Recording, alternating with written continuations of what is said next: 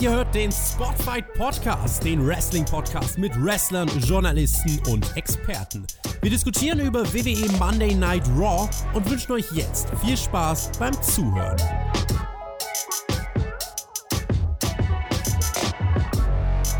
Endlich wieder ein wenig Stimmung. Damit ist nicht dieser Podcast gemeint, denn hier ist immer Stimmung, sondern die aktuelle Raw-Ausgabe vom 25. Mai 2020. Welche Neuerungen es gab und was sonst noch so geschehen ist, darauf gehen wir jetzt ein. Tut uns erstmal leid, dass die Review heute verspätet kommt. Eigentlich war es früher geplant, aber der Björn war irgendwie vom Erdbogen verschluckt. Jetzt ist er da. Ich begrüße dich. Hey, yo, weiter zusammen. Ja, ich hoffe, euch geht's gut soweit. Ich hoffe, ihr macht mindestens genauso viel Stimmung, ja, wie die Fans, die in der Halle gewesen sind. Aber zum Glück haben wir hier bessere Stimmung, denn hier sind ja auch ein paar Leute mehr anwesend. Ne? Und ja, ich habe leider heute mal Feierabend einfach mal um zweieinhalb Stunden nach hinten verschoben. Wenn man meint, äh, bei der schnellen Übergabe des Zuges sein Handy ähm, im Zug liegen zu lassen, ist das eine sehr schlechte Idee. Ja, vielleicht können wir da gleich im Nachschlag danach auf Patreon noch weiter drauf eingehen. Sprechen wir aber direkt über die Änderung, die es fortan geben wird bei der WWE. Und zwar hat sich die Company dazu entschlossen, andere Performer ins Publikum des Performance Centers zu stellen. Ein Konzept, welches AEW schon seit Beginn der MT Arena Shows verfolgt. Es sorgt automatisch für ein wenig Leben während der Shows. Also das zu übernehmen ist prinzipiell die absolut richtige Entscheidung und war für mich längst überfällig. Björn, du hast Raw jetzt geschaut. Hat es denn schon etwas bewirkt? Also warst du vielleicht mehr investiert? War die Show insgesamt lebhafter dadurch? Ganz ehrlich, ähm, ich verfolge AEW nicht, ja? Und äh, mir ist es relativ egal, wo die WWE dieses Konzept her hat oder sowas halt so, ja? Und ich weiß auch nicht, wie es bei AEW umgesetzt ist. Aber so wie es hier umgesetzt worden ist, also ich muss sagen, ähm, ich musste eher schmunzeln und es hat mich eher, naja, fast ein bisschen rausgebracht, die NXT-Performer dort im Hintergrund stehen zu sehen, wie sie künstlich versuchen, irgendeine Stimmung zu erzeugen, die sie, naja, wenn man selber vielleicht gar nicht dahinter steht, dann auch nicht einfach so überzeugend rüberkommt. Und ganz ehrlich, also ich fand das nicht so toll und ich glaube, ganz ehrlich, ohne, oh, also ganz, also ohne Zuschauer hätte es mich jetzt auch nicht weniger gestört. Also, naja, es war, schön, war okay, wenn es da war, aber ich hätte es nicht gebraucht. Das siehst du wahrscheinlich anders. Okay, also erstmal war natürlich sofort auffällig, dass die Leute im Publikum durchgehend standen, also sich nie hingesetzt haben. Ich glaube, so eine Variation aus beiden würde für mehr Abwechslung und Realismus sorgen. Dann auch, dass Plexiglas aufgestellt wurde, so für Social Distancing. Leider, also ich muss dir recht geben, ich kann es irgendwo verstehen, dass das Publikum halt zu aufgezwungen wirkt. Also das ist mir auch aufgefallen, ihre Bewegungen, ihre Reaktionen. Es wirkt ein bisschen gekünstelt. Ich würde mir wünschen, dass sie sich organischer verhalten. Ich finde trotzdem ist es besser als gar nichts. Also besser irgendwelche Geräusche, vor allem den Matches bringt es halt etwas. Also deswegen würde ich sagen, auf jeden Fall hat man auch hier gespürt eine positive Änderung. Aber Leute, wie steht ihr denn zur Änderung? Lasst es uns gerne in den Kommentaren wissen. Ansonsten, du hast AEW ins Spiel gebracht. Ähm, ich kann ja kurz auf Double or Nothing eingehen vom Samstag, das Event, weil das ja sehr viel positives Feedback erhalten hat, besonders auch der Main Event, welcher ja kein Wrestling-Match war in dem Sinne, aber auf eine Art und Weise die Massen sehr unterhalten hat. Wer unter anderem meine detaillierte Meinung zu dem Event hören möchte, kann sich gerne die Live-Review von uns dazu anhören. Die ist natürlich seit Sonntagmorgen online und ich kann auf jeden Fall gut den Vergleich ziehen. Ich habe ja eigentlich alle WWE MT Arena Shows gesehen, auch die Großveranstaltungen und Double or Nothing hat mich da definitiv mehr unterhalten. Also unter den Umständen aktuell haben sie da schon was Gutes auf die Beine gestellt. Das kann man auf viele Faktoren zurückführen, also Qualität, Kreativität, Storytelling, auch die Stimmung, wie du jetzt gesagt hast, es kam da vielleicht besser an und deswegen, um den Kreis jetzt zu schließen, über das, worüber wir eben gesprochen haben, ich, ich, denke, ein paar Zuschauer im Publikum sollten der Sache auch bei der WWE gut tun. Auch wenn das natürlich nicht alles ist und auch wenn wir uns natürlich generell immer noch in einer komischen Phase im Wrestling befinden, wo nicht alles sein komplettes Potenzial ausschöpfen kann. Das ist richtig. Ich werde mir auf jeden Fall äh, Double or Nothing noch im Nachhinein angucken. Ich habe jetzt wahrscheinlich zwangsweise ein paar Tage frei, aber auch dazu mehr im Nachschlag. Ähm, und ähm, dann werde ich mir das auf jeden Fall im Nachhinein nochmal angucken und dann auch gerne mal vergleichen. Ich kann nur das vergleichen, nur das beurteilen, was ich jetzt hier gesehen habe. Ich finde die Grundidee gar nicht so verkehrt halt so. Ja, es bringt natürlich ein bisschen mehr Leben drin, aber dann mache es nicht so, naja, monoton ist. Ich sag mal so, es hat sich so ein bisschen angefühlt, weißt du, wie so, äh, Mhm. wir spielen 'n Wrestling-Spiel und da kommen dann künstlich die die die Fanggeräusche dazu, weißt du, aber immer passend zu den entsprechenden Situationen und ohne, ja, auf das ich meine, die sind natürlich auch auf den Innenring und auf die Leute eingegangen halt so, aber es wirkte halt so gekünstelt halt, weißt du, so: „Oh, da kommt 'n Face, wir müssen alle ganz laut äh, schreien und freuen uns halt so und klatschen halt so“, ja. „Oh, da kommt 'n Heel, da müssen wir ganz laut buhen“ halt so. Das war halt sehr, ähm, generisch, sage ich jetzt mal so. Ja, man kann's auf jeden Fall besser umsetzen. Also, es ist mir auch aufgefallen. Ich glaube halt, dass sie gesagt bekommen: „So und so solltet ihr euch ungefähr verhalten“ und dass es dementsprechend dann auch überproduziert wirkt. Aber das ist so 'n grundlegendes Problem, was die WWE auch bei anderen Dingen hat. Also, ich kann das definitiv nachvollziehen. Trotzdem, es ist halt besser als gar nichts so. Bei der Meinung bin ich und, ähm, bei uns hier bei Spotify Findest gab's du es gut findest du es gut, dass es Performer sind? Das muss ich auch noch mal 'n bisschen ich ich ich höre ja, bei AEW scheint es ja genauso zu sein, halt so ich muss sagen, ich finde das 'n bisschen kritisch, wenn man denkt halt so: „Okay, ich meine, die meisten fallen da im Hintergrund gar nicht auf und werden nicht groß erkannt und keine Ahnung was halt so“, ja. Aber dort dass dort Wrestling Wrestler selber stehen und dann irgendwelche anderen Wrestler groß da anfeuern und so was halt so, halte ich auch für merkwürdig. Wäre es nicht da besser, einfach irgendwelche random Mitarbeiter zu nehmen oder so, wenn's die Putzcrew ist oder so? Ja, ich weiß nicht, also, das kann ich abstellen, solange sie sich jetzt als normale Fans verhalten. Also, ich glaube, wenn das Mitarbeiter sind oder Wrestler sind, die man halt auch nicht so gut kennt vielleicht, dann kann man das schon theoretisch abkaufen. Aber natürlich kannst du auch andere Mitarbeiter da hinsetzen. Aber das ist jetzt kein Punkt, der mich gestört hat auf jeden Fall. Okay. Eine Neuerung noch wollte ich ansprechen bei Spotfight. Und zwar haben wir jetzt einen Spotfight-Discord-Server. Also, wer Bock hat, sich mit anderen Wrestling-Fans auszutauschen, einige vom Team sind natürlich auch am Start, der kann gerne reinkommen. Link dazu ist in der Beschreibung. Es gibt auf jeden Fall verschiedene Textkanäle und Voice-Channel. Wir werden da auch bestimmt mal zum Beispiel nach Pay-Per-View-Live-Reviews in so 'n Voice-Channel reingehen. Also, das wird, denke ich mal, 'ne coole Sache. Und vielleicht auch alle, die schon im Discord-Server sind, schreibt das gerne mal in die Kommentare, dann sehen die anderen vielleicht, was da schon so abgeht. Ich würde sagen, wir starten Kommt jetzt alle mal rum. Kommt alle rum du? auf den Discord kommt alle rum auf den Discord-Channel. Ich bin nämlich auch dort drauf. Tut uns nur einen Gefallen, wir brauchen nicht alle von euch Freundschaftsanfragen, die bringen bei Discord eh nix. Vielen Dank. Ich habe noch keine Freundschaftsanfrage bekommen. What the fuck, Alter? Seitdem ich auf diesen äh, Server gejoint bin, kriege ich also, ich meine, bekomme auf meinen eigenen Server schon immer viele Freundschaftsanfragen, ja, und ignoriere die halt so, ja. Aber seitdem ich auf den Spotify draufgegangen bin und da gefühlt jeder jeder, der da draufkommt, schickt mir 'ne Freundschaftsanfrage. Keiner will mit mir befreundet sein. Ich klaue jetzt deinen Slogan: „Nie Glück.“ Ja, tut mir leid Nie für dich. Glück. Ist das auch schon quasi, äh, Online-Bashing, wenn man dir keine Freundschaftsanfrage schickt? Schickt alle Chris Freundschaftsanfragen. Schickt sie nicht mir, schickt sie Chris, er freut sich. Ja, genau, ich brauche sie. Raw beginnt auf jeden Fall natürlich mit einem Memorial Day Video an diesem Tag und dann sehen wir einige klatschende Leute in der Crowd, direkt also die Neuerung und es startet mit der Kevin Owens Show. Er begrüßt die ganzen NXT Talente, meinte auch einige von ihnen sind die Zukunft, besonders die im Kevin Owens Shirt natürlich und spricht dann sein Match gegen Angel Garza später an und das Three-Way Number One Contenders Match auf den Raw Frauentitel. Der Gewinner trifft auf Asuka bei Backlash, Charlotte gegen Nia Jax gegen Natalia. Als ich das gelesen habe, habe ich mich erstmal gefragt, warum steht Natalia in diesem Match? Also Björn, du hast ja letzte Woche nicht über Raw sprechen können, aber die hat ihre Niederlage gegen Shayna Baszler danach noch gesellt und jetzt kriegt sie halt diese Chance. Einmal frage ich mich, warum Baszler das nicht stört und auf der anderen Seite frage ich mich, so, ja, Siege, Niederlagen sind anscheinend immer noch egal. Ja, also das ist ja leider vollkommen normal bei der WWE, ne? Wenn man sich überlegt, wer da jetzt alles quasi dabei ist und wenn man überlegt, wer vielleicht vielleicht den Spot eher verdient hätte, da darf man sich gar keine Gedanken drüber machen. Das ist WWE. Asuka kommt dann raus, chantet für Becky Lynch und dann wird auch noch ein bisschen T-Shirt-Werbung gemacht, The Mom Shirt. Sie redet japanisch, Charlotte erscheint. Der Titel hätte mir übergeben werden sollen. Du hast mich noch nie besiegt, Asuka. Und sie spielt dann auch auf vergangene Matches an. Da hat sie auf jeden Fall einen wunden Punkt wahrscheinlich auch bei ihr getroffen. Natalia kommt raus. Owens hat auch vorgesorgt, dass Natalia nicht schon wieder alles von ihm umwirft und dafür entschuldigt sich Natalia. Charlotte bezeichnet sie als irrelevant, bis dann Nia Jax auftaucht, die auch ausgebuht wird von den ganzen Performern und die meint dann nur, ja, ihr wisst doch eh alle, dass ich Raw Women's Champion werde. Owens verlässt den Ring, weil er auch schon ahnt, was passiert. Es entsteht ein kleiner Brawl und ja, so endet das Segment. Hat das seinen Zweck erfüllt, um auf das Number One Contenders Match später aufzubauen? Ah, ja, hat es eigentlich schon. Also, ich meine, Kevin Owens muss ich einfach weiter hier loben. Der macht seine Rolle einfach immer wieder perfekt halt so, ja.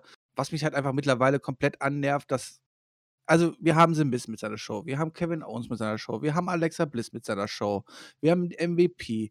Es ist halt immer der gleiche Einheitsbrei und ich finde die Idee, diese Grundidee, auch wie Kevin Owens hier umgesetzt hat, super.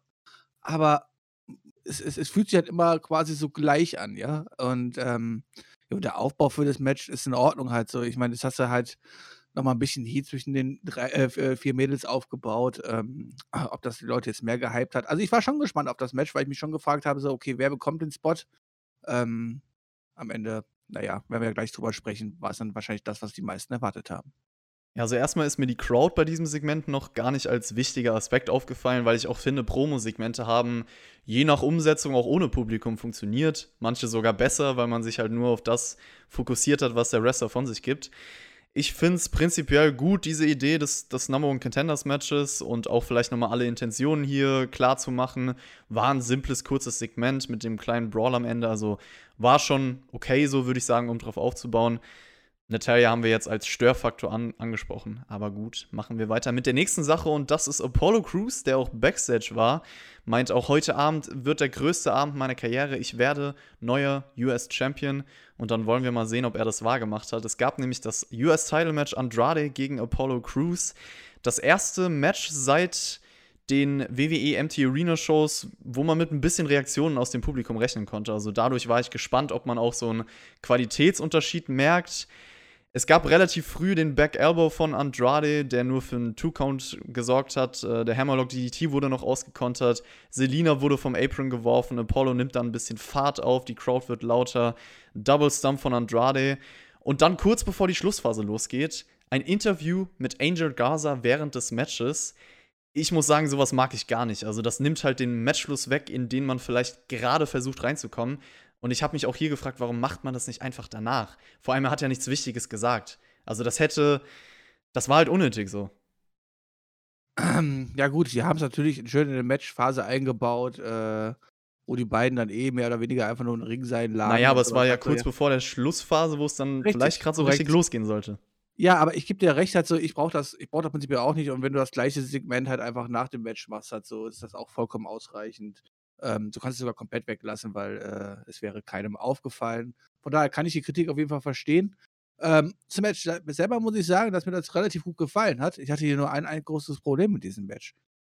Ey, die komplette, die komplette Endphase hat für mich eigentlich so richtig gefehlt, halt so, ja. Ähm, die auch einen Titelwechsel dann richtig overbringt und so weiter. Für mich ging das hier am Ende viel zu schnell und du hättest hier locker, meines Erachtens, das Match locker nochmal fünf Minuten mehr gehen lassen müssen. Ja, die Endphase ging dann kurz nach diesem Interview hin und her, aber es gab relativ schnell, du hast es schon angesprochen, diese Moonsault Shooting Star Combination und die bringt dann auch Apollo Crews den Sieg nach circa 10 Minuten. Wir haben einen neuen US Champion. Ich stimme dir zu, das Match würde ich nur als okay bezeichnen, aufgrund einmal dieser Ablenkung kurz vor Schluss in einer wichtigen Phase. Und das Finish war halt sehr abrupt. Also ich finde auch ein paar Minuten mehr. Ziehen.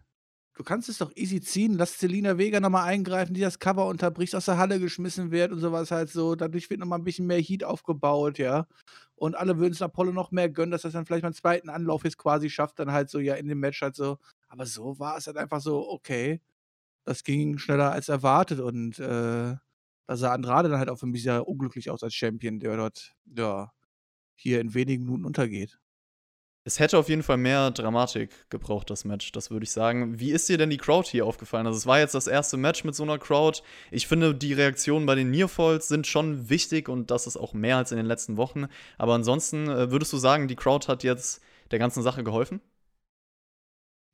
Ich sag mal so, dieses, dieses Dauergemurmel ging mir eher auf, auf den Keks halt so, ja. Ähm, da sollte man vielleicht noch ein bisschen an Mikrofoneinstellungen vor allen Dingen arbeiten und so weiter. Ähm, aber sag, du sagst es gerade, gerade bei den Nearfalls und sowas halt so, dass du da so eine kleine Reaktion hast und so weiter halt so, oder auch den, mal die eine oder andere Reaktion auf dem, auf dem, auf dem Segment im Match halt so, wo der hier was Böses macht oder sowas und dafür auch seine Buchrufe kassiert. Das hilft natürlich schon, gar keine Frage.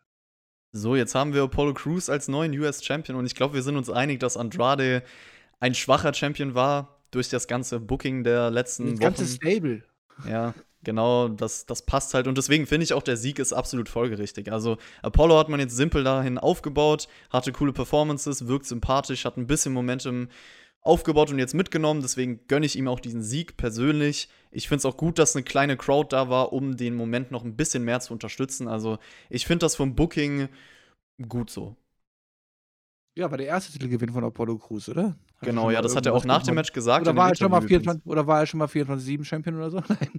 Äh, ja, ich meine, es war ja natürlich zu gönnen und man muss ja der WWE immer fast hier loben. Jetzt haben sie hier einen kleinen Konsequenzen-Push gemacht und bringen ihn dann sogar quasi fast zu Ende. Das ist ja was Seltenes bei der WWE. Ähm, ja, ich gönn's Apollo Crews, er hat es auch verdient. Ähm, ich mag auch seinen In-Ring-Work alles drum und dran. Ich bin halt nur charakterlich überhaupt nicht in ihn inbegriffen und so weiter halt so. Und da lässt er mich halt wirklich eiskalt. Und ähm, naja, da bin ich mal gespannt, ob er jetzt mit dem Titel und so weiter vielleicht ein dieses komisch, ein bisschen mehr Farbe bekommt. Okay, also ich finde tatsächlich, dass der Charakter halt sympathisch, menschlich und authentisch wirkt. Deswegen mag ich ihn auch. Ich finde Backe von Omeke, okay. Ich finde auch die äh, Promo war sympathisch nach dem Match. Du hast schon angesprochen, er erwähnt auch selber, es ist mein erster Titel, elf Jahre harte Arbeit, er hat nie aufgegeben und das fühlt sich einfach so gut an, meinte er am Ende. Andrade rastet Backstage auch aus und wirft ein paar Dinge um die Gegend. Also ihn interessiert auf jeden Fall dieser Ver Titelverlust. Das ist schon mal gut, dass man das nicht ignoriert. Das ist ja eine größere Niederlage und so wurde das auch zumindest präsentiert. Also das kann man vielleicht auch noch mal positiv erwähnen. Ja, und damit auch das komplette Ende dieses Stables, oder? Come on. Da muss doch jetzt irgendwas noch intern in diesem Stable passieren, dann kannst du das auch wieder komplett wegschieben, oder? Das ist doch. Wenn du jetzt einfach mal dieses komplette Buch und dieses Stables seit bestehen siehst, ist doch so lächerlich. Ja, ich überlege gerade, vielleicht fängt man ja jetzt erst an. Ich habe ja am Anfang gesagt, als Andrade, äh, ich glaube, er war wegen einer Verletzung außer Gefecht gesetzt und dann kam halt Angel Gaza als äh, Selina Vegas neues Stable-Mitglied und ich dachte da schon, okay, wird Andrade irgendwie eifersüchtig sein oder wird man das irgendwie zeigen? Vielleicht kommt das jetzt und ja, ich kann mir vorstellen, dass es vielleicht auch nicht so weitergeht für das ganze Stable. Seth Rollins hat auch weitergemacht hier bei Raw und hält äh, die Maske von Rey Mysterio in seiner Hand, ähm, hält dann auch eine Promo backstage, meint, heute ist Zeit für eine Feier. Ich bin besser als je zuvor dank Rey Mysterio und es gibt dann auch den Rückblick auf den Grund, warum Rey Mysterio außer Gefecht gesetzt ist, wegen seiner, also wegen dieser Attacke von Seth Rollins. Ray wurde auserwählt, um geopfert zu werden. Vielleicht war das sein letzter Akt als WWE-Wrestler. Wenn, dann war es sehr mutig, um uns in die Zukunft zu geleiten. Und seine zwei Anhänger werden dann auch vorgestellt, Austin Theory und Murphy. Beide sagen, sie brauchten einen Mentor, bedanken sich bei Rollins und später werden sie alle zusammen demonstrieren, zu was sie fähig sind. Ich habe die ganze Zeit gedacht, Rollins braucht vielleicht noch weitere Anhänger, die er rekrutiert in den nächsten Wochen. Oder glaubst du, es bleibt bei den beiden? Ja, er ist der Messias und als Messias braucht man viele, viele Untertanen, oder? Und äh, dass es am Ende vielleicht auch mal ein Stable geben kann bei der WWE wieder, was vielleicht größer ist als drei Leute oder vier Leute. Ich kann es mir gut vorstellen. Mal schauen, in welche Richtung man da gehen möchte und vor allem, wie dann auch die dementsprechenden Jünglinge, in Anführungszeichen, ja, ähm, davon auch profitieren. Ähm, hier ging es ja schon mal gut los. Die Iconics kamen dann raus und wir haben ja letzte Woche so eine Ohrfeige von Billy Kay gegen Peyton Royce bekommen. Peyton entschuldigt sich auf jeden Fall für die Niederlage und Billy Kay entschuldigt sich für die Ohrfeige. Beide wollen auch keine Störung untereinander, also hätten wir das sozusagen abgehakt. Meinen auch, wir sollten eigentlich immer noch Tag Team Champions sein. Niki und Alexa sind natürlich nicht damit einverstanden und Alexa meint auch, ihr hattet jede Möglichkeit, aber ihr habt es versaut. Und Nikki Cross wird dann emotionaler, meint dann, sie lässt sich nicht unterdrücken von den beiden. Ich musste mir alles selber erarbeiten, macht ruhig Witze über mich, aber Alexa war für mich da, unsere Freundschaft ist unantastbar. Und äh, generell die Freundschaft, es gibt nichts, was mehr iconic ist. Daraufhin attackieren die Iconics die beiden, halten dann auch die Oberhand, strecken die Tag Team Titel in die Luft, Björn. Ja, also erstmal zu der guten Nikki. Ähm, wahrscheinlich, wahrscheinlich einer der, der besten Promos, die sie so gehalten hat, halt so, ja. Weil sie dann auch mal ein bisschen, ja, nicht ganz aus ihrer Rolle rausgegangen ist, halt so, ja. Aber der, der, der Real Talk gegen die Iconics, ja, wo sie sich selber quasi hochleben lassen hat, das, das war schon cool, das hat gewirkt. Ähm, ja, zu den Iconics brauche ich, glaube ich, nicht mehr viel sagen und dass wir die jetzt hier im Titel geschehen haben, ist schön. Äh, ich befürchte sogar fast, dass das vielleicht sogar ähm, ja die Endfehde für Alexa Bliss und Nikki Cross sein könnte. Ich möchte es aber nicht. Also das Segment kam für mich auch authentischer rüber als die bisherigen Konversationen der beiden Teams, kann man sagen. Äh, auch inhaltlich, was Nikki Cross da rausgehauen hat, sie versucht Empathie zu erzeugen, hat das emotional sehr gut rübergebracht, also da würde ich dir zustimmen, da war auf jeden Fall Leidenschaft drin. Ja, das Segment, man kann es machen, um ein weiteres Match aufzubauen, war jetzt keine neue Entwicklung, aber ich habe die Charaktere mehr abgekauft als sonst. Ich überlege, ja, die Iconics, ich, ich weiß nicht. Was gibt's denn sonst noch für Teams überhaupt? Also wir haben noch Sasha Banks und Bailey, wenn man die noch als Team bezeichnen kann, theoretisch. Aber mir fällt gerade kein anderes Frauen-Tag-Team mehr ein, was dann die nächsten Gegner sein könnten. Letzten hat man ja auch groß gesplittet und sowas halt so. Ähm, naja. Wie gesagt, ich befürchte halt, dass die Iconics wahrscheinlich sogar hier dann so einen Titel One bekommen werden. Ähm, schauen wir mal, ob es so endet. Mal schauen, ob Lashley einen Titel Run bekommt. Er hat auf jeden Fall jetzt MVP an seiner Seite und MVP war auch Backstage, scrollt ein bisschen auf seinem Handy rum. Lana will dann mit ihm reden, aber MVP geht hier einfach aus dem Weg und geht stattdessen lieber zum Ring. Es gibt die VIP-Lounge von ihm. Drew McIntyre, der WWE Champion, ist zu Gast macht dann erstmal die Natalia sozusagen und wirft fast alle Möbel aus dem Ring, fragt dann, wo ist Lashley? Und MVP meint, ja, er wird dich nicht angreifen, wir warten bis Backlash. Kannst du dich noch an die letzte VIP-Lounge erinnern? Damals habe ich dir angeboten, dich mir anzuschließen, aber es gab nur einen Claymore-Kick. Und danach habe ich mir gedacht, wenn McIntyre irgendwann mal den Titel verlieren sollte, dann will ich ein Teil davon sein, der dafür sorgt. Und Lashley hat 13 Jahre gebraucht, um hier zu stehen. McIntyre übernimmt dann das Wort, meint, ja, bei mir hat es aber 19 Jahre gedauert, bis ich ein WWE-Titelmatch bekommen habe. Und ich erinnere noch mal an WrestleMania, ich habe Lesnar in 5 Minuten besiegt. Ich brauche auch keinen, der für mich denkt und spricht, wie du. Lashley wird mir nicht den Titel abnehmen. Lashley kommt dann raus, MVP hypt ihn auch sofort und äh, kassiert dann daraufhin einen Claymore-Kick von Drew McIntyre. Das macht er gerne gegen MVP und äh, die beiden schauen sich dann so ein bisschen an. Es gibt einen Stairdown, MVP hält Lashley zurück und McIntyre schreit so durch den Ring: Ja, schauen wir mal, was passiert, wenn der wahre Las Lashley gegen mich kämpft. Also komm doch einfach in den Ring. Und so endet das ganze Segment. Später kam dann auch noch was, aber vielleicht erstmal hier.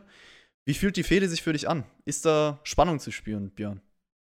Es ist eine Übergangsfehde halt so, ja. Und ähm, also erstmal muss ich sagen, MVP macht wirklich einen echt guten Job da, Mike. Das muss ich echt mal loben. Und er hilft auch Lashley. Also ein bisschen mehr ja, Präsenz zu haben und ja, dass Lashley jetzt hier aber in diesem Titelgeschehen reingerutscht ist, ist ja schon ein bisschen äh, fragwürdig, muss ich sagen, halt so, ja. Und hype wahrscheinlich auch die wenigsten, jetzt hier du McIntyre gegen Lashley irgendwie als World-Title-Fehde zu sehen.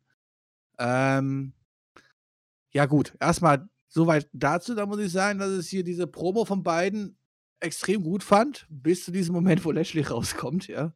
Ich meine, Lashley kommt da raus. Ja, Drew McIntyre ist das Einzige, was hier Drew McIntyre wollte. Er wollte hier Lashley haben, halt so eigentlich, ja. Dann gibt's den Claymore-Kick gegen MVP.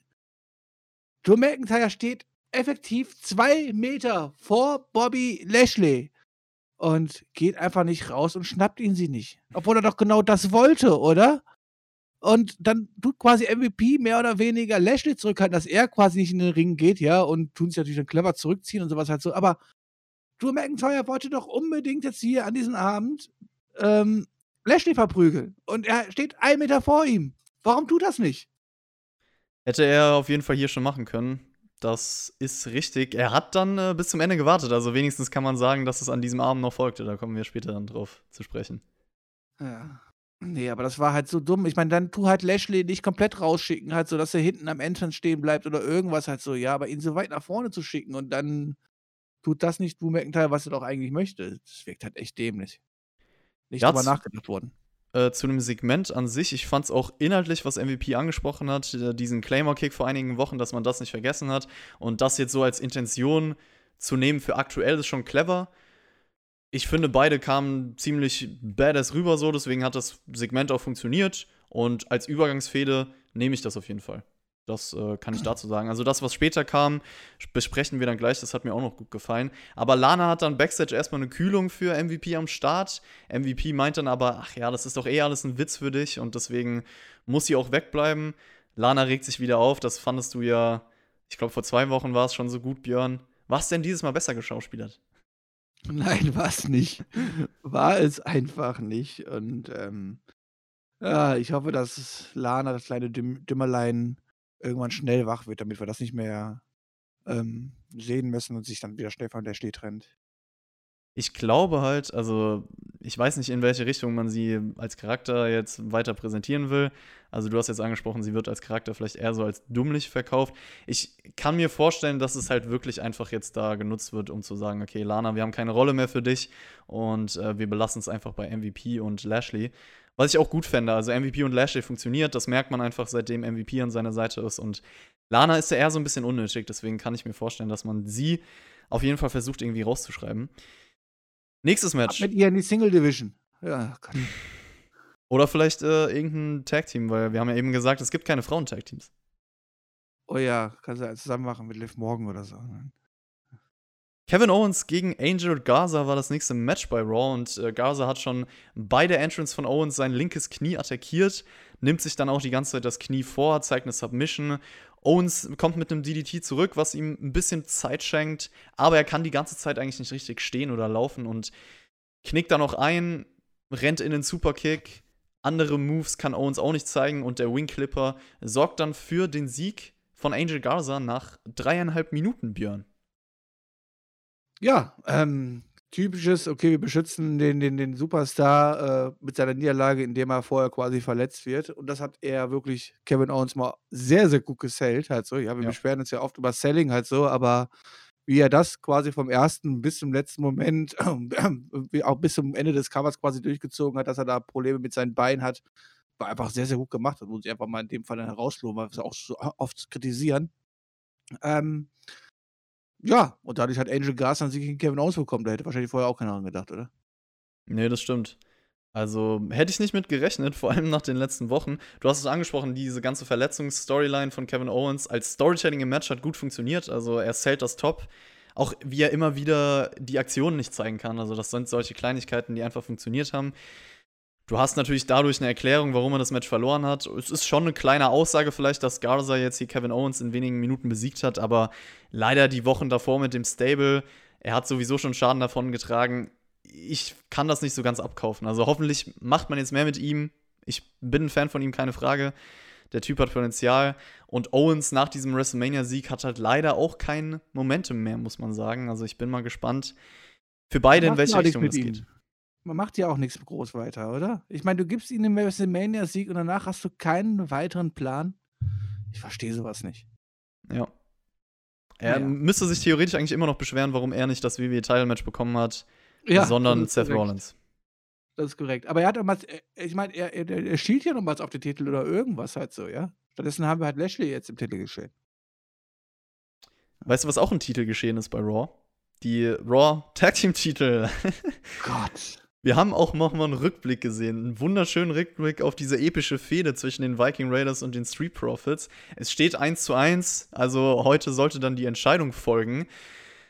Es gab von euch äh, da draußen Kommentare letzte Woche, was ihr zwischen den beiden Teams als nächstes sehen wollt. Ähm, der Top-Kommentar war eigentlich von Darky und zwar Quidditch. Als Harry Potter-Fan hätte ich das sehr gefeiert. Booster Reno hat geschrieben ein Yu-Gi-Oh! Duell. Das hätte natürlich auch was gehabt.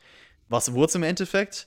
The Gentleman's Game Golf, wie man so schön bezeichnet hat. Und äh, Ivar hat natürlich was zu essen dabei, was nicht auf dem Golfplatz erlaubt ist. Äh, Eric zeigt dann einen Sperrwurf mit dem Golfschläger, Golfschläger statt richtig zu spielen.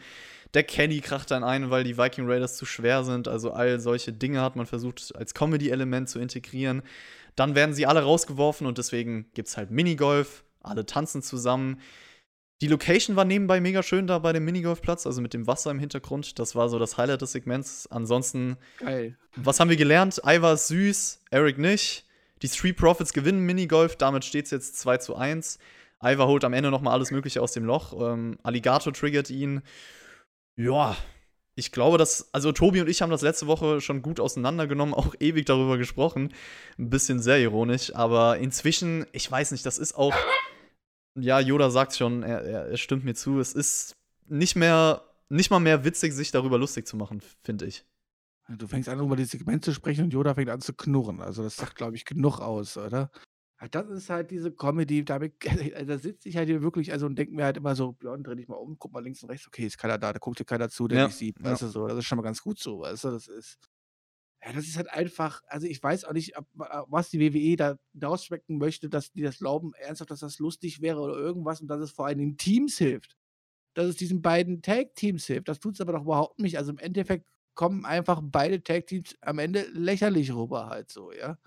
Und jetzt ist die ganze Sache nicht beendet, sondern wir werden nächste Woche den nächsten Wettkampf bekommen. Und das können wir jetzt nach Wochen ziehen. Ist das lustig? Ich freue mich drauf. Ich gönne es jedem, der das unterhaltsam findet. Wie gesagt, mein Humor ist es auch überhaupt nicht. Und ich hoffe, das endet bald, so sehr man sich auch darüber lustig machen kann, auf ironische Art und Weise. Aber es ist halt, es hat für mich halt nun mal nichts im Wrestling auf diese Art und Weise verloren. Du hast es angesprochen. Ähm, es wird noch mal sowas geben. Die Viking Raiders waren backstage zu sehen mit den Street Profits und meinten dann, sie hätten sie anscheinend wieder gewinnen lassen. Deswegen steht die nächste Challenge an und das wird Bowling sein. MVP kommt dann, findet richtige Worte für die ganze Sache, weil er meint eigentlich, ja, hier die Street Profits, ein weiterer Teil oder ein weiterer Fall von nicht genutztem Talent, weil sie halt lieber irgendwas anderes machen. Und anstatt sich wie Clowns zu verhalten, wie wär's mal mit einem richtigen Tag Team Match später? Und das war schon Real Talk. Also fasst eigentlich gut zusammen, was die Teams da machen, mit einem Wort, und zwar Clowns. Ja. Noch ein Kommentar, Björn, vielleicht hättest du das unterhaltsamer gefunden. Und zwar hat letzte Woche jemand kommentiert, äh, Emanuel von Rüden war es, sein Dreambooking ist zwar unmöglich aufgrund der, der Leute, die da drin stehen, aber er hätte gern No Way Jose gegen den Undertaker in einem Casket-Match gesehen.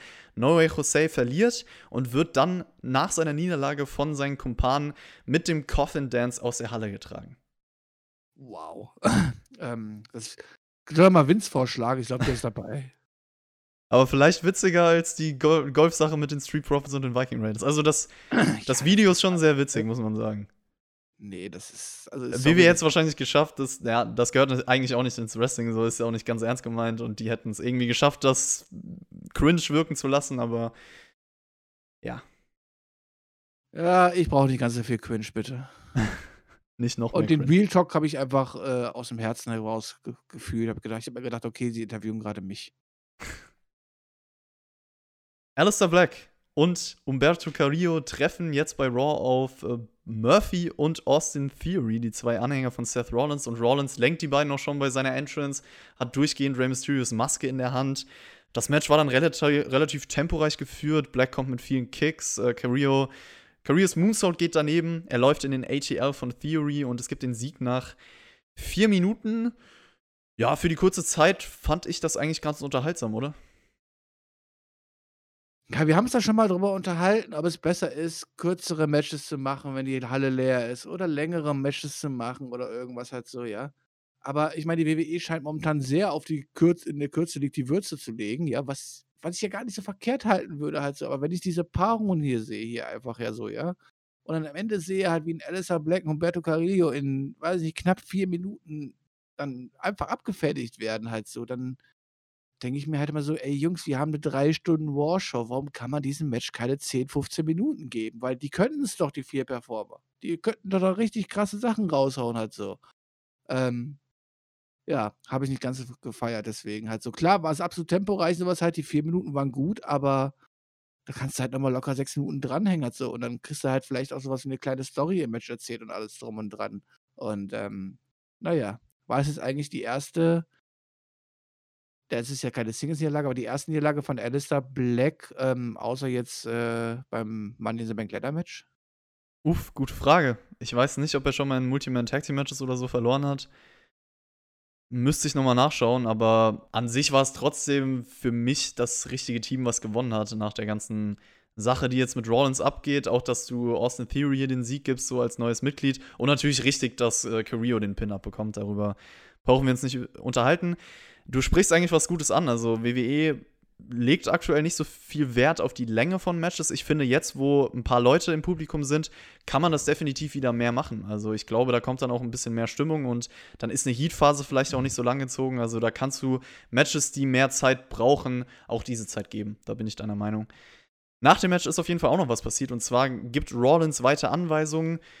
Black und, nee, Theory und Murphy haben Carrillo zusammengenommen und Carrillo ist dann kurz davor, das gleiche Schicksal wie Rey Mysterio zu erleiden. Und wenn Black noch einen Schritt macht, verliert Carrillo ein Auge.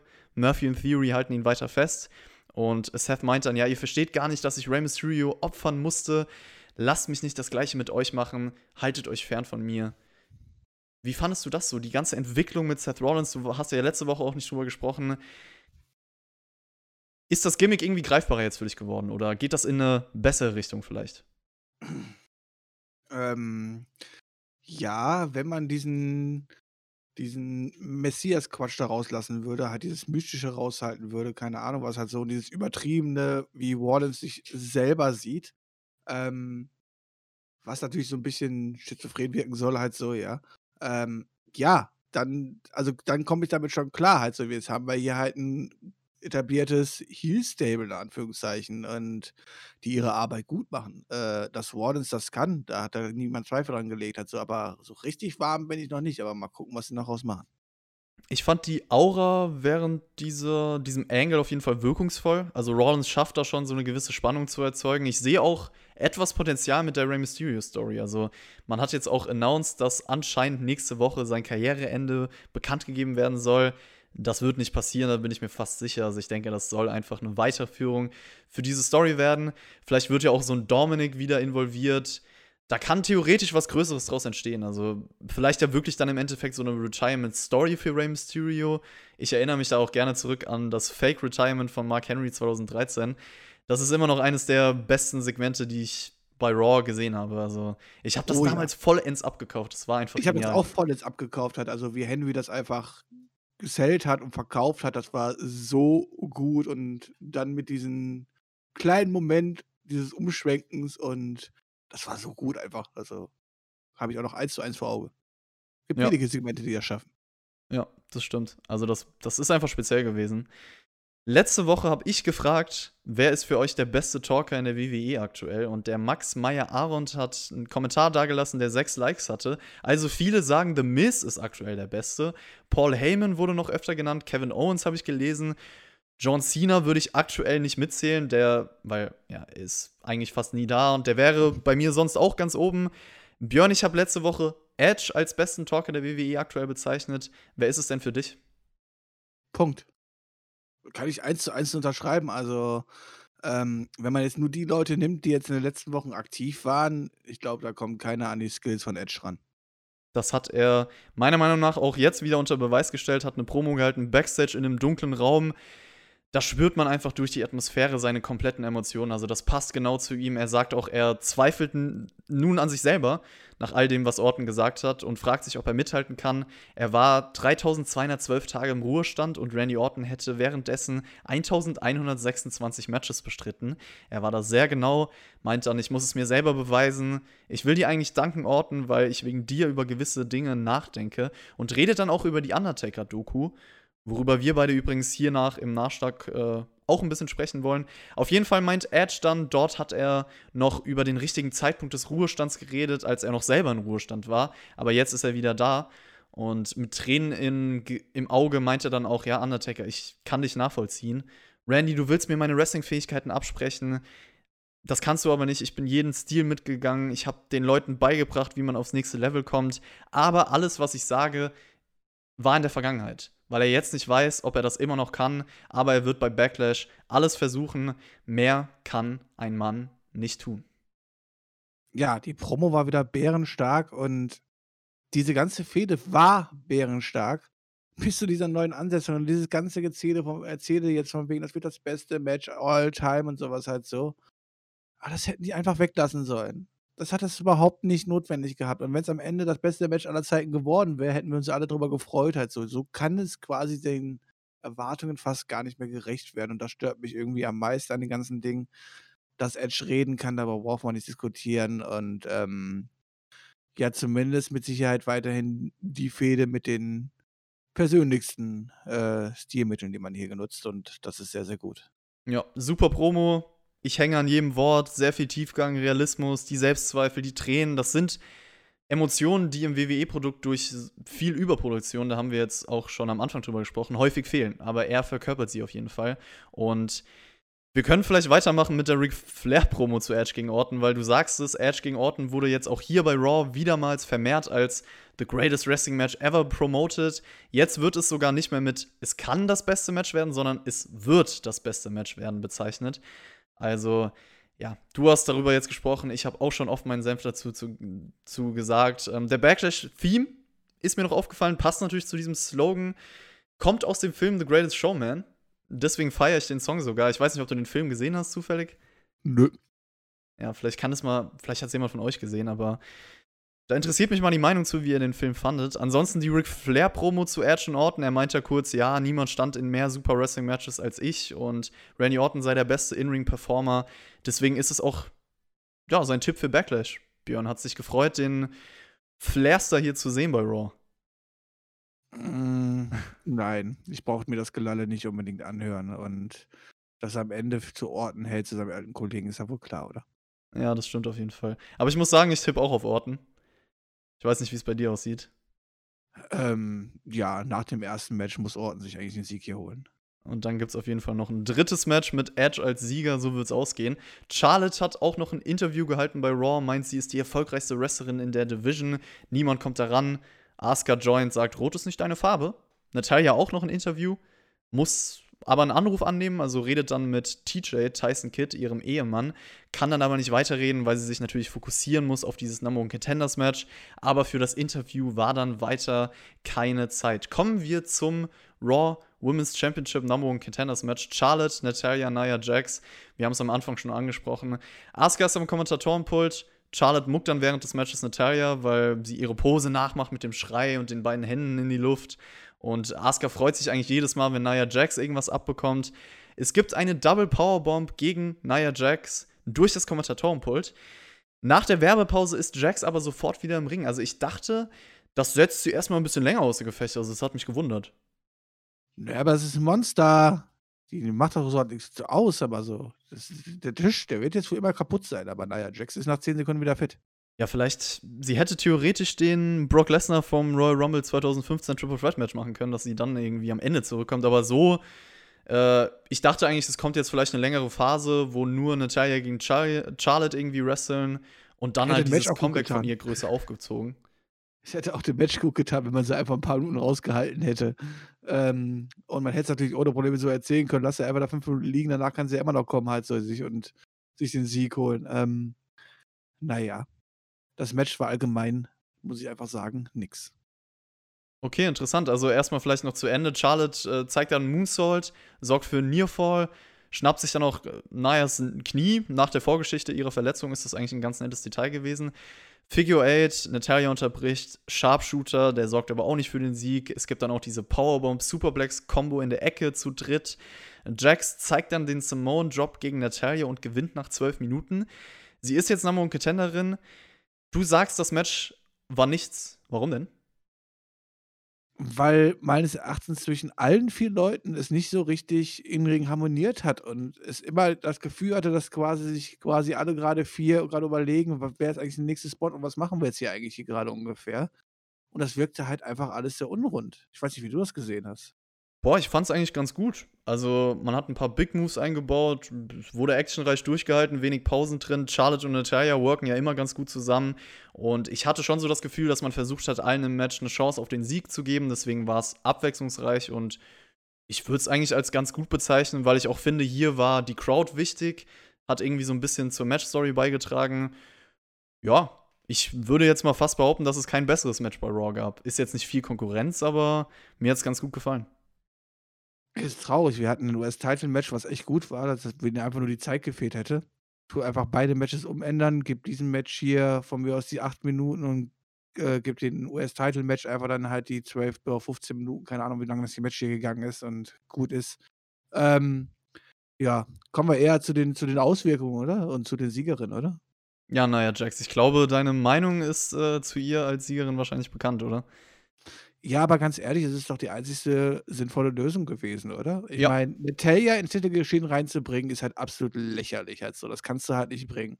Und wenn du Charlotte gegen Asuka hier buchst, du hast es ja, wir haben es ja am Anfang schon angesprochen, Asuka hat Charlotte noch nie besiegt und so weiter, ähm, dann buchst du dich halt wieder in eine Situation rein, wo du eigentlich gerade jetzt, wo Asuka ja frisch den Titel hat, beide nicht verlieren dürfen. Und deswegen kannst du dieses Match oder diese Ansetzung jetzt noch nicht bringen. Und da ist eigentlich Nia Jax als Übergangsgegnerin für Charlotte doch die einzig sinnvolle Ar- Vor allem nach Äh. letzte Woche. äh, für Asuka die einzig sinnvolle äh, Alternative, oder? Ja. Also letzte Woche hat man ja auch schon angefangen, diese Story zu erzählen. Deswegen ist das die logische Erzählstruktur, kann man nicht kritisieren. Klar, vielleicht von der Qualität des Matches hätte ich mir jetzt lieber Asuka gegen Charlotte zum Beispiel gewünscht, aber es ergibt schon Sinn. Als Übergang kann man so machen. Und ja, deswegen weiter geht's mit einer kleinen wir werden Twitter. irgendwann Asuka gegen Charlotte noch sehen und irgendwann wird auch Asuka mal Charlotte besiegen dürfen. Schließlich hat Asuka alles gewonnen, was man in dieser Frauendivision irgendwie gewinnen kann und dann wird sie irgendwann auch noch Charlotte besiegen. Genauso wie Charlotte eigentlich. Also, das könntest du theoretisch wieder als ganz großes WrestleMania-Match aufbauen. Ja, das sind auf jeden Fall die ganz klar erfolgreichsten Frauen, die wir in der WWE haben. Ne? Wenn man mal sieht, was die alles erreicht haben und was auch eine Asuka vorhin schon alles gewonnen hat. Ich meine, die hat wirklich alles gewonnen, was man gewinnen kann. Also ich glaube, die hat schon mehr gewonnen, als Charlotte gewonnen hat. Also wenn man die den Becken alles mitzählt und so, ne? Von zwei der erfolgreichsten Frauenwrestlerinnen zu einem der, wenn nicht sogar der beste Footballspieler auf seiner Position. Und zwar Rob Gronkowski, der war wieder bei Raw zu sehen. Vorher gab es noch eine kleine Promo von R-Truth, der meint, ich habe gehört, Tom Brady ist nicht mehr 24-7 Champion. Schäm dich, Gronk, ich komme, um den Titel zu holen. Bezeichnet ihn dann auch mit völlig verwirrten, unterschiedlichen Namen. Und Gronk meint dann einfach nur wie ein kleiner Schüler, du bist nicht R-Truth, du bist R-Lies. Komm ruhig her, ich bin immer bereit. Gronk, du spielst ja jetzt beim besten Team in der NFL, aber konzentrier dich vielleicht lieber auf die nächste Saison, um vielleicht den Super Bowl zu holen und bleib beim Football, weil für mich liegt diese Form von Unterhaltung dir nicht ganz so doll. Echt? Magst du es nicht? Ich habe gedacht, du würdest das einfach blind wegfeiern. Halt so. bin ich fest von ausgegangen. Ja, ist schön, dass wenigstens Artus der einzige auf diesem Planeten ist, der sich Gedanken darüber gemacht hat, was eigentlich mit diesem komischen 24-7-Gürtel eigentlich ist und ob es den überhaupt noch gibt. Ähm, alle anderen interessiert sich für, für den Dreck ja nicht und äh, naja, mehr brauche ich dazu auch nicht sagen, oder? Mal gucken, wie es dann irgendwann mal umgesetzt wird und wie Gronk dann irgendwann das Ding verlieren wird in irgendeinem Football-Match oder so. Eben hast du Liv Morgan als mögliche Tag Team Partnerin für Lana ins Spiel gebracht. Die Ach, hat Spaß. ja, ich weiß. Äh, vor allem, das, das würde ja gar nicht passen, weil Lanas Leben ist gerade nicht so cool. Und äh, Liv Morgan meint in ihrer Promo, ich bin gespannt, was das Leben noch so für mich übrig hat, aber auf jeden Fall lebe ich aktuell mein bestes Leben. Und ich habe früher immer mir gezweifelt, was hat das Leben für mich übrig, aber jetzt habe ich die WWE entdeckt und Wrestling kam ins Spiel und läuft doch alles toll für sie, oder? Habe ich letzte Woche auch schon gesagt, why not? Sympathisches Mädel und mal schauen, was man mit ihr macht, ob man es ernst meint. Guck mal, wo es bei ihr so richtig, richtig gut läuft, oder? Brauch ihr, da brauchst du ja auch noch einen richtigen gescheiten Mann an der Seite, oder? Hast du nicht Interesse, Chris? Ja, ich hätte Interesse. Also, falls, äh, Liv morgen, falls du das hörst und bestimmt auch Deutsch kannst, schreib mich einfach mal auf Twitter an. Dann regeln wir genau, das. Genau, dann läuft es noch besser bei dir im Leben. Das stimmt. Ja, wenn, wow, also wenn ich mit Liv morgen zusammen wäre, dann äh, mal gucken, ob ich noch Zeit für den Spotify Podcast habe. nee, Spaß, Toll. Leute, keine Sorge. Ich hängen gelassen, weißt du? Für irgendeine her hergelaufene. Unglaublich. Ich lasse den Björn nicht nee, mit den WWE-Wochenshows hängen. Keine Sorge. Juhu. Wir hatten dann den Main Event von Raw und zwar die Street Profits gegen MVP und Bobby Lashley. Lashley und MVP dominieren eigentlich die ganze Zeit. Es war so die Standard-Tag-Match-Story. Also Heat-Phase, Street Profits Comeback, Hot Tag, Frog Splash von Montez Ford, aber Lashley, der illegal im Ring war, nimmt ihn in den Full Nelson Submission Move. Ref zählt dann bis 5, aber Lashley lässt nicht los. Deswegen gibt es die Disqualification. Hier hat man jetzt wenigstens mal den 5-Count vom Referee als Grund für die DQ genommen, oder Björn?